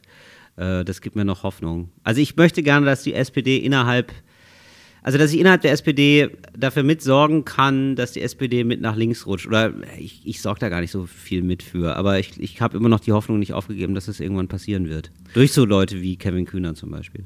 Du hast auch mal eine Zeit in deinem Leben lang dich sehr intensiv mit der anderen Seite beschäftigt, nämlich mit rechts. Ähm, ja. Und dieses Buch von dir, das hast du, glaube ich, so 2015, 16 ja. geschrieben und ja. in der Zeit auch veröffentlicht, als besorgte Bürger auf einmal eine große Rolle gespielt haben. Ja, 2016. Wie kam es dazu? Ich hatte dieses Thema ausgeklammert äh, für mich. Ich habe mich da gar nicht mit beschäftigt, weil ich da irgendwie persönlich einfach so ganz an, anders an anderen Baustellen gerade war und ähm, habe dann gemerkt, krass, mir ist da irgendwas entgangen. Und dann kam Rowold auf mich zu und hat gesagt, hast du nicht Lust, ein Buch zu schreiben? Der Verlag, ne? Der Verlag ja. Rowold. Und das ist ja nun wirklich ein guter, renommierter Verlag, den ich auch cool finde. Ich habe mir gedacht, ja, eigentlich habe ich schon Bock. Und ähm, aber dann möchte ich auch über ein relevantes Thema schreiben. Da habe ich mir gedacht, ja geil, ich habe jetzt, es, ich, es ist gerade so, als wäre ich eingefroren gewesen und bin jetzt gerade wieder aufgewacht im Jahr 2016 und frage mich, was jetzt eigentlich gerade passiert da letztes mhm. Jahr warum gibt es auf einmal so viele Rechte? Weil ich wirklich, genau, das wirklich war die Zeit von Pegida. Genau, ich war wirklich bin ein bisschen mit den Scheuklappen durch die Welt gelaufen und habe mich da einfach gar nicht für interessiert. Und dann habe ich gedacht, nee, ich muss es jetzt aber mal machen.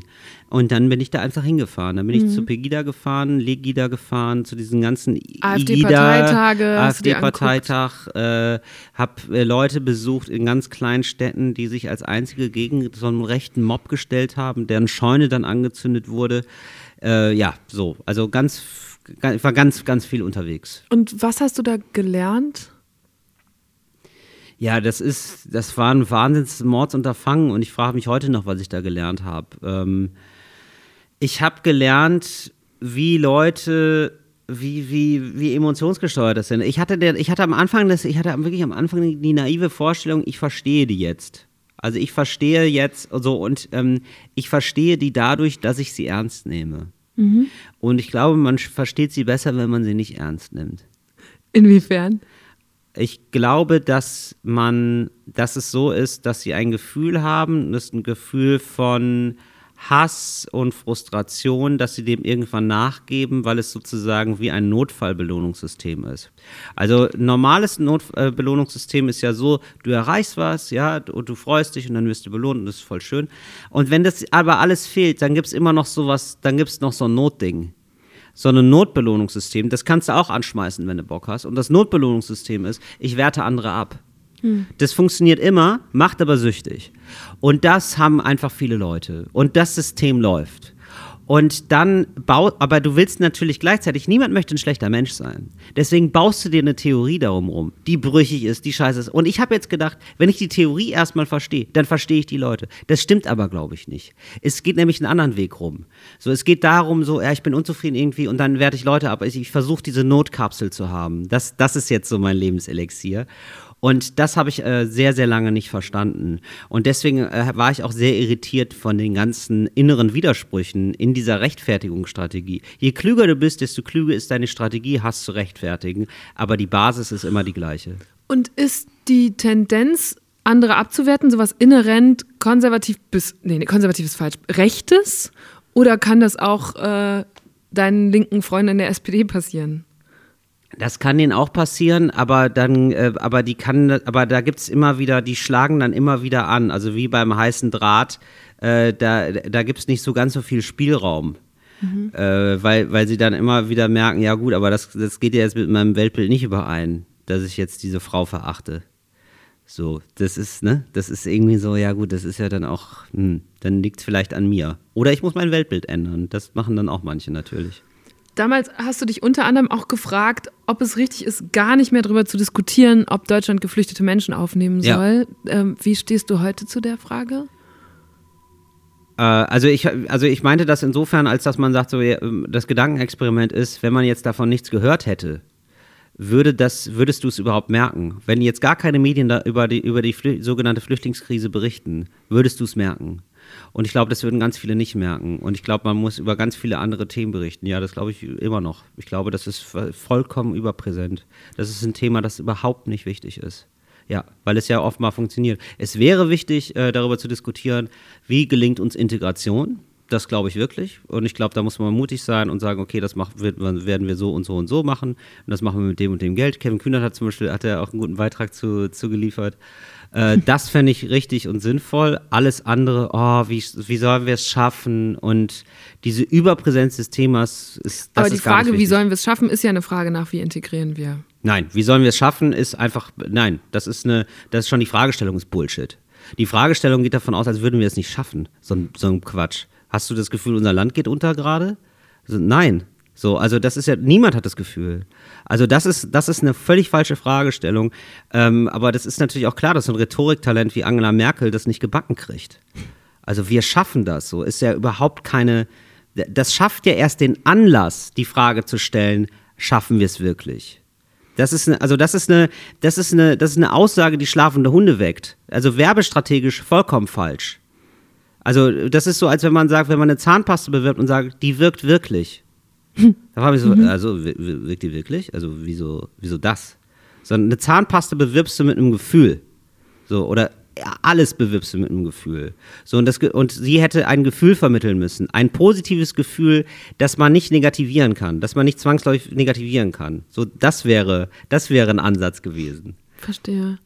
Zu der Zeit aus dem Buch, das ist jetzt fünf Jahre her tatsächlich. Was hat ja. sich seitdem getan in diesem ganzen Themenkomplex? Die AfD hat sich radikalisiert, wo, wo wir alle dachten, ach krass, das geht noch. Ja, das geht wohl noch einiges. Also wirklich in zwei Schritten. Ne? In, in zwei Schritten. Der erste Schritt war, Lucke ist gegangen, der zweite Schritt war äh, Petri ist gegangen. Ich glaube, das waren so die großen merkbaren mhm. Schritte. Ich glaube, da, da gibt es noch viele Zwischenschritte und weitere Schritte. Ähm, aber ich glaube, so das sind so die großen. Ähm, und ich finde äh, mittlerweile, also äh, dieses Buch ist schon ein bisschen älter, das merkt man dem manchmal ein bisschen an, äh, musste auch die Zivilgesellschaft ganz anders darauf reagieren. Also muss, müssen wir auch ganz anders mit AfD-Wählerinnen und Wählern umgehen. Nämlich? Ja, das ist halt scheiße, fertig. Ihr wählt Nazis, fertig. Also ich habe da überhaupt gar keine, ich habe da gar keine Angst mehr vor.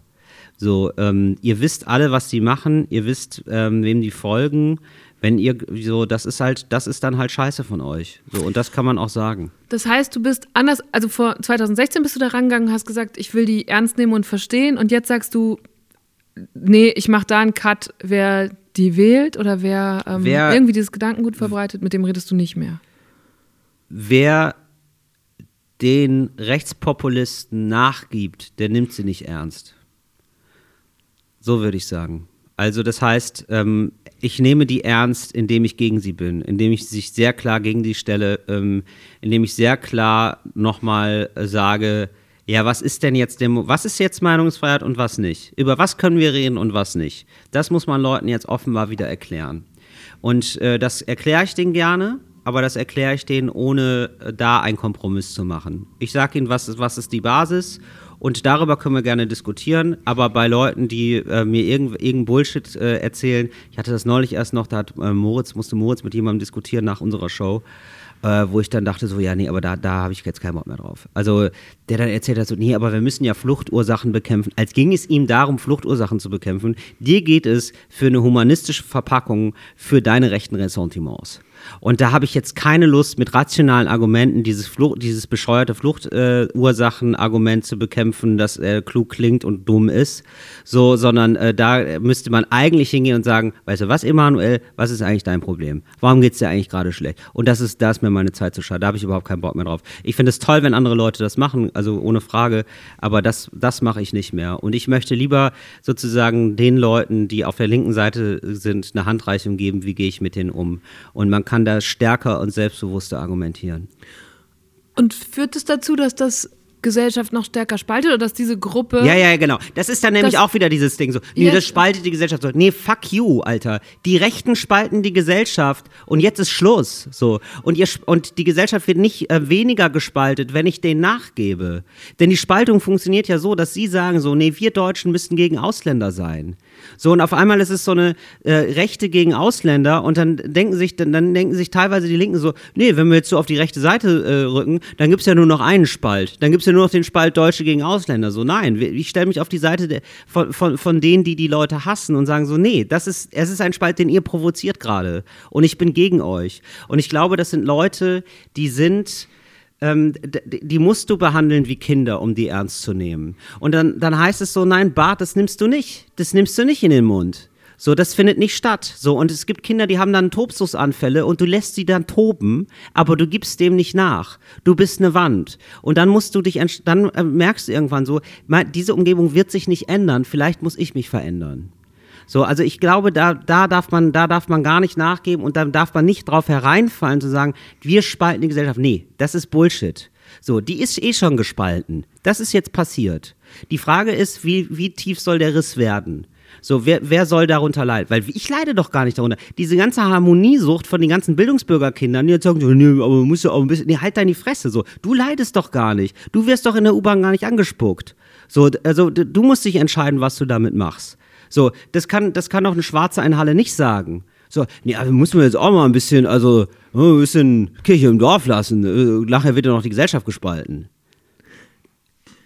Wie viel von dem, was hier gerade so ausbricht, nimmst du mit auf die Bühne? Weil immer hast du gesagt, du willst nicht diese, dieses Gefühl haben, immer politisch sein zu müssen auf mhm. der Bühne, aber es steckt so tief in dir drin, dass doch bestimmt trotzdem was davon auch ja, raus will dann. Ja, oder? genau, total. Das, das, findet dann eine andere Verpackung. Zum Beispiel. Das ist dann nicht so unsympathisch böse, wie ich jetzt gerade ins Mikrofon brülle. Aber ähm, ja, also ich rede da sehr über zum Beispiel über Meinungsfreiheit und das, dass man das Leuten wieder erklären muss. Und ich mache das dann äh, auf der Bühne und versuche ich das dann sehr humorvoll verpackt so zu machen, so, okay, wie sehe ich das? Und versuche auch so meine Streits und meine Kämpfe mit Leuten dann ähm, mit einzubringen. Mhm. Verstehe. Apropos humorvoll. Ich wollte auch noch was mit dir ausprobieren. Mhm. Ähm, das wollten wir schon ganz lange mal machen, hier im Podcast Wer bin ich zu spielen. Ja, Deswegen okay. habe ich Post-its dabei. Ach geil, okay. Du kannst quasi, also ich würde sagen, wir versuchen, ja doch, wir machen einfach mal. Mhm. Hier ist ein Zettel für dich. Ähm, ich habe nur einen Stift. Also wir, was jetzt gerade passiert, wir haben zwei Post-its. Jeder überlegt, oh, du weißt sogar schon was. Ja, klar. Du bist ja richtig schnell. Okay. Ähm, jeder überlegt sich schon Personen, keine Tiere. Ne? Ach so, also ja. ach so, Menschen also auf jeden Fall, ja. oder was? Ah, okay. Oder? Ja, das bringt mich wieder raus. äh, aber ja, ja, warte, warte, warte. Ich hoffe, du kennst, du kennst relativ, du bist relativ umtriebig, oder? Du, du kennst Leute. Man kennt Leute. Ich, also ich finde schon, also dadurch, dass Leute jetzt, die den Podcast hören, die sollten schon mitraten können. Ich würde das so sagen, dass die meisten Leute, du hast die junges zuhören, Publikum, ne? Ja. Wie jung ist es ungefähr im Durchschnitt? Das, das weiß Gib doch mal ein paar. Insights. Naja, ich glaube so zwischen 20 und 35.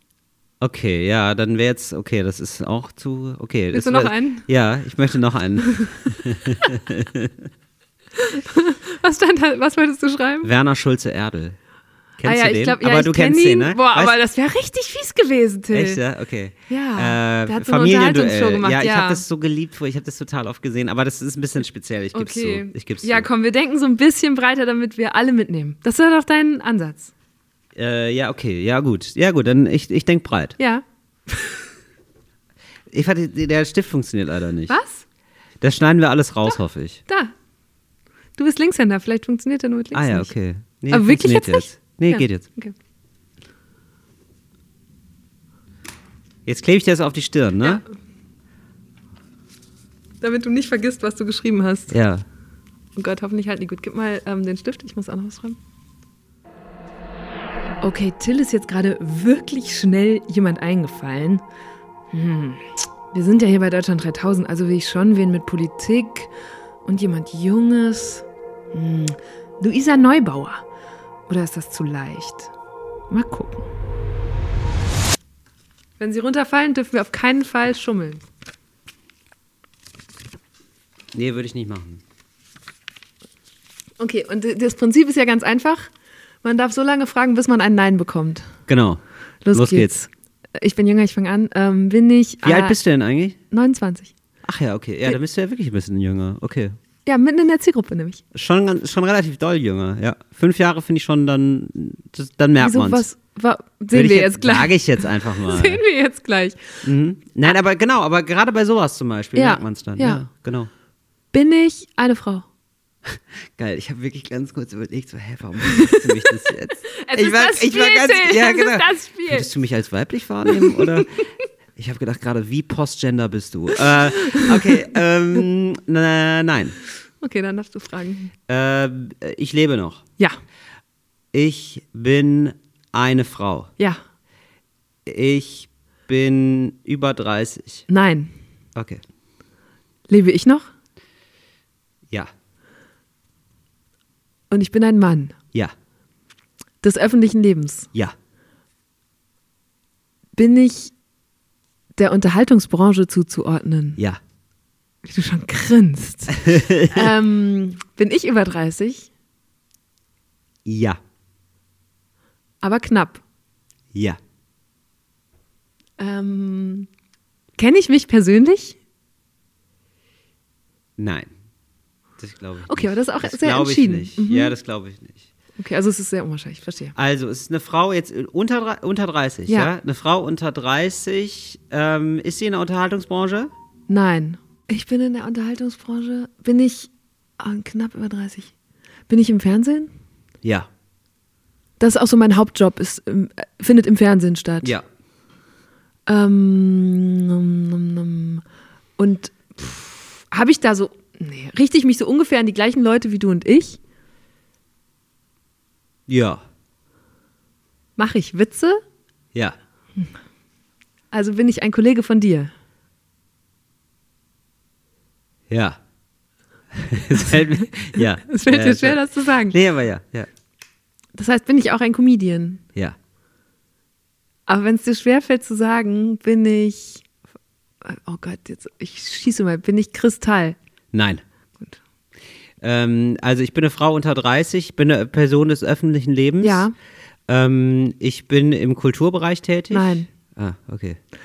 Ähm, boah, wie, wie bin ich im Privatfernsehen? Ähm, ja. Okay. Habe ich eine eigene Show? Ja. Jetzt, jetzt da dünnt sich das Feld aus. Und ich bin, ich moderiere also wahrscheinlich was. Mhm. Mache ich das alleine? Ja. Bin ich Luke Mockridge? Ja. Ah, Sehr gut. den hätte ich auch wirklich gerne mal als Gast. Sie- ich ja, glaube, wir haben ihn voll. auch angefragt und er wollte nicht kommen. Ach, schade. Ja. Er hat wahrscheinlich so viel zu tun. Ja. Naja, vielleicht jetzt habe ich einen guten Grund, ihn nochmal anzufragen. Er hat ja quasi schon einmal hier stattgefunden. Ja, der macht, ah, du, der macht nur die ganz dicken Dinger noch. Ah. Das ist so. Ja, verstehe. ARD, Aber jetzt, Buffet wo und du so, hier zu Gast bist, werde ich ja immer ein dickeres Ding quasi. Aber du musst jetzt noch raten. Sehr charmant. Äh, okay, ähm, ja, also Frau unter 30. Ist sie ähm, nicht in der Kulturbranche, nicht Unterhaltungsbetrieb. Äh, aber sie, aber die Menschen kennen sie. Das Ja. ist eine bekannte Person. Okay. Das ist aber, Kultur wäre auch Schauspiel, ne? Das weißt du. Das weiß ich. Okay, gut. gut. Ähm, dann, äh, aber sie ist nicht im Fernsehen. Sie ist, Es sie ist ist, im, sie ist im Fernsehen. Nein, es ist nicht ihr Beruf, im Fernsehen zu sein. Aber du darfst jetzt eh fragen. Ah. Oh, ich frage mich gerade, ob Okay. ich dir einen Tipp Es ich ist, es ist so Tipp schwierig, geben? okay. Also, Aber ähm, das ist eine Person, die äh, im Sportbereich ist sie Nein. nicht tätig. sie, nee, aber sie wäre zum Beispiel im Spiegel. Also ich weiß nicht, ob du den noch regelmäßig liest, aber da war sie sicher schon ein paar Mal drin. Sie ist im politischen Bereich Ja. tätig. Und ähm, sie ist unter 30. Ist sie unter 25? Ja. Es ist Luise Neubauer. Ja. Siehst du, das ging jetzt schnell. Ja, das ging jetzt schnell. Das, vielleicht war mein Tipp schon zu doll. Äh, ja. Ja, doch, Lu ja, Luise Neubauer. Äh, sie, ach, Luisa heißt die? Ja. Luisa. Ah, ich hätte jetzt Luise gesagt. Und ähm, war die auch schon hier? Nein, hätte ich Schade. auch sehr gerne. Wünschen sich auch ganz viele Leute. Ja. Sagt auch immer ab. Die sagt Das immer verstehe ab. ich wirklich nicht. Nee, das es ist verstehe ein ich Politik-Podcast. Luisa Neubauer, komm. Ey, wenn Kevin Kühner. Zeit hat, ganz ehrlich. Genau, und Luisa. Philipp Amthor. Und Philipp Amthor, dann, also bitte, mach mal, Ja. mach mal was für dein Geht Geld. noch mal raus. Also da, das habe ich wirklich schon auf vielen Kanälen versucht. Ähm, sie möchte nicht. Die macht es aber auch nebenberuflich, ne? Also, Die oder, studiert oder halt noch, ja. Was das studiert sie? Jura? Das weiß ich nicht. Das Okay. müsste man noch nachschauen. Aber ähm, ja, heftig auf jeden Fall, was die Leute alle so neben ihrem Studium rocken. Andere bewachen halt LKWs. Ja, es, es muss auch jemand machen, ist Ja. auch wichtig. ja. Ey, für 5,80 Euro. Wollen wir zum Schluss noch über Podcasts sprechen? Sehr gerne. Und den Männer-Laber-Podcast als Genre. Ey, wie geil ist das bitte, Eva? Dass es äh, jetzt einen Podcast gibt über Podcast. Hast du es mitbekommen? Ja. Es gibt jetzt wirklich Podcasts über Podcasts. Finde ich super. Für die Hardcore-HörerInnen. Ich ja. möchte einen Podcast über Podcast über Podcast machen. Das oh ja, aber dafür braucht es noch ein paar mehr Podcasts über Podcasts. Ja. Die Frage ist, wurde Talk ohne Gast schon erwähnt? Seid ihr relevant genug für den Podcast ohne Podcast? Über Podcasts, nicht ohne. Ja, ich glaube, es war noch nicht die Zielgruppe dran. Es gab jetzt. Ach, die gehen gab, nach. Ja, genau, also Genres so sozusagen. Porträts und so. Also es Ja. gab noch nicht das, äh, das äh, großartige Genre von äh, Laber-Podcasts. Warum ist dieses großartige Genre so erfolgreich? Ich glaube, man hat einfach gerne, wenn zwei Leute sich verstehen und sich lustig unterhalten. Das ist ein guter Zeitvertreib Mhm. und das ist, das kann einfach sehr unterhaltsam sein. Und man lernt die immer näher kennen. Ne? Man Das lernt mehr ich so, kennen, die, begleitet, die Ja. begleiten einen so ein bisschen und es ist gerade toll, dass es irgendwie nicht so eine starke Formatierung gibt. Nicht so eine, ja, jetzt reden wir mal über das oder so, sondern die, die sich so ein bisschen treiben lassen. Also ich wäre auch gerne mal so Zigarettenraucher des Jahres. Oder es gibt, glaube ich, auch so Ziga Zigarrenraucher des Jahres. Ich glaube, es gibt sogar den Biertrinker des Jahres. Und ich wäre gerne, muss ich ganz ehrlich sagen, Aperol Spritztrinker des Jahres. Wenn sich da jemand findet, der jetzt gerade zuhört, der da Kontakte hat, ich wäre sehr gerne Aperol Spritztrinker des Jahres. Ich sag mal, du bist ja der Aperol Spritztrinker des Jahres der Herzen. Jedes Jahr wieder, Till. Ja, danke. Wobei ich ja gemerkt habe, wir waren ja gerade ein paar Tage auf Tour. Du bist ja auch ganz viel so ein Sekt auf Eis-Typ, ne? Ja, das ist, ja, das ist, ja, aber das ist ja gängig. Das ist ja hier in Berlin schon wieder durch, Moritz. Das ist ja schon, das ist ja schon absolut überholt. Ich steuere jetzt auf äh, die große Kyrialzeit zu. Wenn dieser Podcast äh, ausgestrahlt wird, habe ich schon, habe ich äh, schon äh, ein Kyrial Silvester hinter mir. Welche Podcasts hörst du am meisten? Ich höre ich hör immer fest und flauschig. Mhm. Das ist mein Podcast, den ich höre. Ja. Und dann mal, Com dann mal so Comedy Gold. Ich habe auch ab und zu bei gemischtes Hack reingehört, aber nee, das hört es eigentlich schon aus. Also Comedy Gold und das tatsächlich. Und früher habe ich immer das gehört, Radio 2 Was von? Radio 1. Ah, okay. Mit, mit äh, Tommy Wosch und Gotti Gottschild. Das fand Also ich wieder- sind es auch geil. zwei Typen? Ja, ja, auch zwei Interessant, Männer. ne, dass es aber so ich, viel naja, mehr Männer sind. Es stimmt, aber nee, ich habe auch mal, ab und zu höre ich auch dann noch mal, wie heißt denn der mit den beiden Frauen? Herrengedeck. Aber siehst du, es gibt nur einen und deswegen wissen wir sofort. Ja, hast du recht. Das- ja, da hast du ja. recht. Das stimmt. Naja, von den Frauen gibt es dann sowas wie Zeitverbrechen oder so. Genau. Oder? Genau. Das, wo so ein bisschen Arbeit drin steckt. Ja, genau. Wo, wo man Fleißbienchen bekommt. Aber sorry, das ist nun, das steht ja jedem frei. Man könnte das auch machen. Könnten mehr Frauen machen, ehrlich gesagt. Hätte ich nichts gegen. In welchen Situationen hörst du Podcasts? Was machst du dabei? Baden, Küche aufräumen, auf dem Sofa hängen oder Zug fahren. Ich höre das Mhm. natürlich, ich fahre natürlich sehr, sehr viel Zug und da höre ich das immer. Und ja, also mir macht es voll Spaß. Ich hätte übrigens gerne einen guten Infopodcast. Wenn du einen hast für mich, Nachrichten oder so, wo man geil informiert wird, hätte ich gerne. Habe ich noch nicht. Wo man erstmal so einen guten, guten Themenumschlag kriegt, sozusagen wie Tagesthemen zum Hören, nur ein bisschen länger. Aber gibt's nicht, davon gibt es doch inzwischen einige, oder? Ich habe noch nichts Gutes gefunden und ich habe ehrlich gesagt auch keinen Bock, mich da so durchzuhören. Ich will direkt den, den geilen Scheiß hören. Okay. Eva, give it also, to me. ja, oder unsere Community, weil ich glaube, da hören Ja. wirklich richtig viele Okay, auch Nachrichtenpodcasts. Die sollen einfach mal schreiben unter den Post auf Instagram, den wir dazu machen. Unter dem Können Post und dann sammeln. bitte ah, lest vorher mal alle durch und dann liked das, was da schon steht. Dann Genau. wissen wir nämlich, Uh, ja, dann wissen dann wir nämlich, welcher wir direkt, Genau, dann das dann. Aber manchmal sind ja gut. auch so krasse Nischenprodukte. Also das finde ich nämlich, das finde ich ist ganz oft auch so ein Phänomen, dass man, dass die Besten gar nicht die, grö die meisten Zuhörer und Zuhörerinnen haben oder die größten sind, sondern. Das nenne ich den Magic Fountain Effekt. Es gibt in Barcelona den sogenannten Magic Fountain. Es ist einfach ein fucking Springbrunnen und er wird angestrahlt. Kenn ich! Und einmal abends läuft immer Walzer da oder läuft so. dann Walzer oh, oder kitschig, ein Medley, so ein Medley Ja. von Songs. Und ich dachte so, okay, der Springbrunnen verhält sich dann wenigstens passend äh, zur Musik. Aber das passiert ja gar nicht. Nein. Also da wird einfach nur der Springbrunnen macht so sein Random-Programm und dann wird random Musik dazu gespielt. Und es gibt irgendwie komische Lichteffekte, die auch nicht so richtig passen. Also es war eigentlich, eigentlich relativ abturn. Also es war geil da zu sein und so war irgendwie lustig natürlich. Und dieser Magic Fountain hat eine Wertung 4,8 von 5,0. Also Das wirklich so, hast du nachgeschlagen? ja, selbstverständlich. So, und die Menschen sind halt begeistert. Also die Menschen sind so, die rasten halt aus. So, und das ist halt so, äh, und das habe ich auch, das habe ich auch immer bei Hotels gemerkt. So, ähm, die, die so richtig geil bewertet sind, so, sind immer die Hotels, die ich überhaupt nicht mag. Also wenn, wenn alle was gut finden, ist es meistens so, dass es nicht fern. gut ist. Das ist der Magic Fountain Effekt. Schreibst du Selbstbewertungen? ja. Oh Gott. Es kommt alles Schlimme, kommt jetzt hier raus. Aber ja, ich we- manchmal, wenn ich wirklich abgefuckt bin von etwas, dann schreibe ich schlechte Bewertungen. Oder aber auch, wenn mir das besonders positiv auffällt, wenn Leute so einen richtig netten, herzlichen Service haben, dann schreibe ich auch was Gutes. Okay, was war die letzte richtig schlechte Bewertung, die du geschrieben hast? Oh, das weiß ich nicht mehr. Es kommt zum Glück jetzt nicht so oft vor. Aber das war bestimmt ein Hotel, über das ich mich beschwert habe. Machst du das so. dann unter Klarnamen? Steht dann da, der Comedian Till Reiners wird nie wieder nächtigen in. Ja, ich, ja, ich finde das sonst feige irgendwie. Ich mache das dann wirklich mit Klarnamen. Ja, ist mir dann egal. Also dann, dann sollen die Leute sehen, dass Till, was, für, was für ein blöder Typ Till Reiners ist. Ich mache das aber auch sachlich und ich mache das nicht doof oder so. Aber manchmal rege ich mich dann wirklich über Sachen auf und dann muss es raus. Euer Podcast, die Bewertung habe ich mir natürlich auch angeguckt, hat wirklich eine durchschnittliche Bewertung von 5,0. Ja. Also ihr habt die höchste Bewertung und es sind jetzt Ja, nicht wir sind- 15 Leute, die ihr bezahlt haben könnt. Ja. Es sind hunderte Bewertungen. Ja. Es ist der Marktführer, das sage ich dir. Es ist der qualitativ ist es der Marktführer.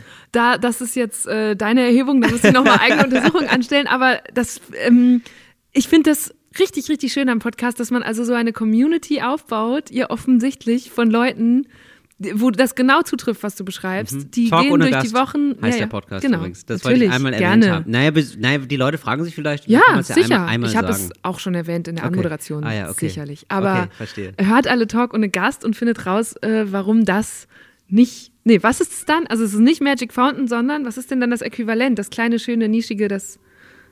Genau, das ist dann dieses eine Ding. Ähm, in Barcelona gibt es diese eine tolle Bar, die ist auch, die ist jetzt auch nicht so ein mega Geheimtipp, sage ich ganz ehrlich. Aber man, da muss man erstmal anstehen. Die merken sofort, du bist Deutscher, da wirst du behandelt wie ein Arsch. Ähm, dann musst du dich solidarisieren mit Leuten in der Schlange, die Spanier sind. Die kämpfen dann mit für dich. Oder Katalanen natürlich, die verstehen sie ja gar nicht als Spanier. Und die kämpfen dann für dich, sagen, ey, nee, nee, nee, nee, warte Leute, ich mach das, ich regel das hier. Ich bring dich und, rein. Ja, genau. Ich bring dich rein so ein bisschen so und die sind dann, du bist, man muss sich so in der, in der Schlange connecten und das war total toll. Und dann gibt's dann nachher tatsächlich, darf man an der Bar sitzen und Tapas essen. Aber das ist ein, das ist ein langer Prozess. Also das hat uns so ein, ein bis anderthalb Stunden gekostet, äh, an der Bar zu stehen. Und wenn du jetzt hier gerade durch Deutschland 3000 neue Hörer und Hörerinnen gewinnst und die quasi jetzt in die Bar holen willst, zu Moritz und dir, was müssen die wissen über euch? Also was sind Ja. so Sachen, weißt du, weil wenn man jetzt nicht, wie viele Jahre macht ihr das? Drei, vier Jahre insgesamt oder so? Ja, sogar noch länger. Also, Ja. äh, ja also, ähm, ja, genau. Ich, ich bin Stand-Up-Comedian, Moritz Neumer ist Stand-Up-Comedian. Ja, aber Wir haben so zusammen diese- Podcast. Also, ja, oder aber was, es gibt doch ja. immer die Running Gags oder die Sachen, die immer wieder passieren. Oder Ah, also wo, okay. was feiern die also- Fans so ab? Äh, ich, äh, ja, Moritz ist halt das Landei. Moritz wohnt wirklich in einem Baumhaus, sag ich immer. In, in einem Baumhaus irgendwo äh, in Norddeutschland mit seinen drei Kindern und Frau und 18 Kühen. Und ich wohne einfach in Berlin und äh, genau. Und das ist, das ist der ewige Stadt-Land-Konflikt. Und ich bin der, ich bin der Besserwisser. Moritz ist der Haut drauf-Typ, der bodenständige, so. Das ist so, das sind so die ganz groben, vereinfachten Konfliktlinien, die nochmal krasser zum Tragen kommen bei unserer Show. Wir haben ja so eine Show, schon und Asche, so eine Live-Show, und da machen wir uns eigentlich gegenseitig nur fertig. Das ist im Podcast nicht möglich, das überträgt sich nicht, das wird dann auch schnell langweilig. Till hat keine Schwester, weil nicht mal seine Mutter das Gefühl hatte, davon brauche ich noch mehr. Das, äh, eins reicht. Ein halbes hätte gereicht. Ein halber Till. Und deswegen habe ich gedacht, alles klar, ich mache einfach eine Show im Politbüro und Till kann dazukommen. Weil dann gibt es ab und zu, lachen sie ja über was ich sage. Und dieses, dieses Restschmunzeln, was dann noch bleibt, das überlassen wir dann Till rein. Ich weiß nicht, wer, sehr schön. Sehr schön. Moritz äh, es hatte dann ähm, hatte sehr, sehr starke Hautprobleme und durfte mit. Das stimmt. Ja. Und durfte ähm, dann mit Delfinen schwimmen. Und Delfine sind ja unfassbar empathische Tiere. Und selbst die wollten nicht mit Moritz Neumeier schwimmen. Und seid ihr Freunde oder entwickelt sich das irgendwann zu einem anderen Verhältnis, wenn man so viel miteinander arbeitet? Ähm, wir sind auf jeden Fall Freunde. Ja, wir sind Freunde, aber es ist wirklich absurd. Ich habe gestern mit Moritz telefoniert und es war so nach einer Minute hat er gesagt, achso, sollen wir schon aufnehmen? Ja, ja. Und dann haben wir einfach während, also wir haben uns eine Woche, zehn Tage nicht gesprochen und wir nehmen dann wirklich diesen Podcast auf und wissen nichts voneinander. Das ist schon manchmal absurd. Aber immer, wenn wir auf Tour sind, unterhalten wir uns natürlich lange und so. Und ich, wir besuchen uns auch mal gegenseitig. Und es ist immer sehr schön. Also ich mag ihn wirklich gerne und ich glaube, er mich auch. Ja.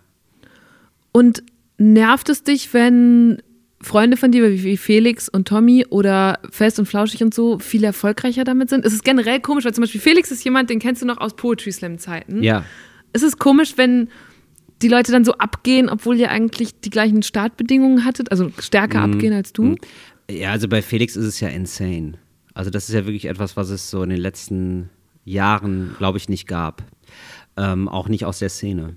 Ähm, und äh, solange es so kontinuierlich wächst, wie es jetzt bei mir wächst, bin ich total genügsam sozusagen. Also, ne, also es ist ja, ja immer noch, ja. es ist ja immer noch geil so, aber äh, bin ich so total happy und wenn es weiterhin steigt, für mich ist super. Ich denke mir, ich denke mir sogar so manchmal, ja, schön, dass es bei mir so langsam steigt, weil so bei Felix, so, was soll der machen? Mhm. Soll der jetzt zweimal ein Stadion ausverkaufen ja, ich habe auch genau diese Frage hier stehen, ob es schöner ist, sehr schnell sehr berühmt zu werden oder so nach und nee, nach, so nach immer und nach. eine Schippe drauf Und ich finde es voll schön, dass es jetzt gerade so kontinuierlich wächst bei mir und äh, das offenbar jetzt über längere Zeit schon. Ich finde es voll voll schön. Das ist genau richtig, glaube ich. Ich habe dich in einem anderen Interview sagen hören, das fand ich richtig schön, dass du dann auch gelernt hast, dass du selbst genug bist. Ja. Kannst du das mal kurz erklären, was ja. damit auf sich hat? Ich habe immer gedacht, du, das haben alle, glaube ich, am Anfang. Du hast es vielleicht auch gehabt, weiß ich gar nicht, wenn man so startet.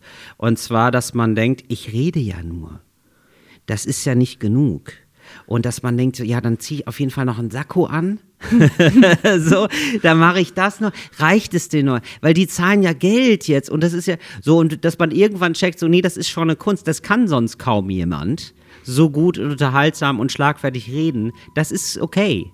Du hast dein Leben lang das gemacht. Es ist in Ordnung, dafür Geld zu nehmen. Du musst dich da nicht schämen. Das, ist, das braucht lange Zeit. Und auch sogar Sachen zu reduzieren, also Energie auch rauszunehmen.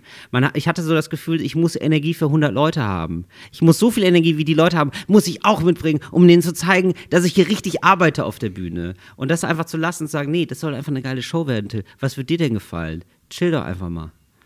So. Stille. Auch mal Stille ertragen. Ja, schön. Super. Da haben wir den Kreis geschlossen. Mhm. Das machen wir doch jetzt so. Mhm. Oder wolltest du noch was sagen? Eva, ich halte es aus. Gut. Ist jetzt vorbei, oder?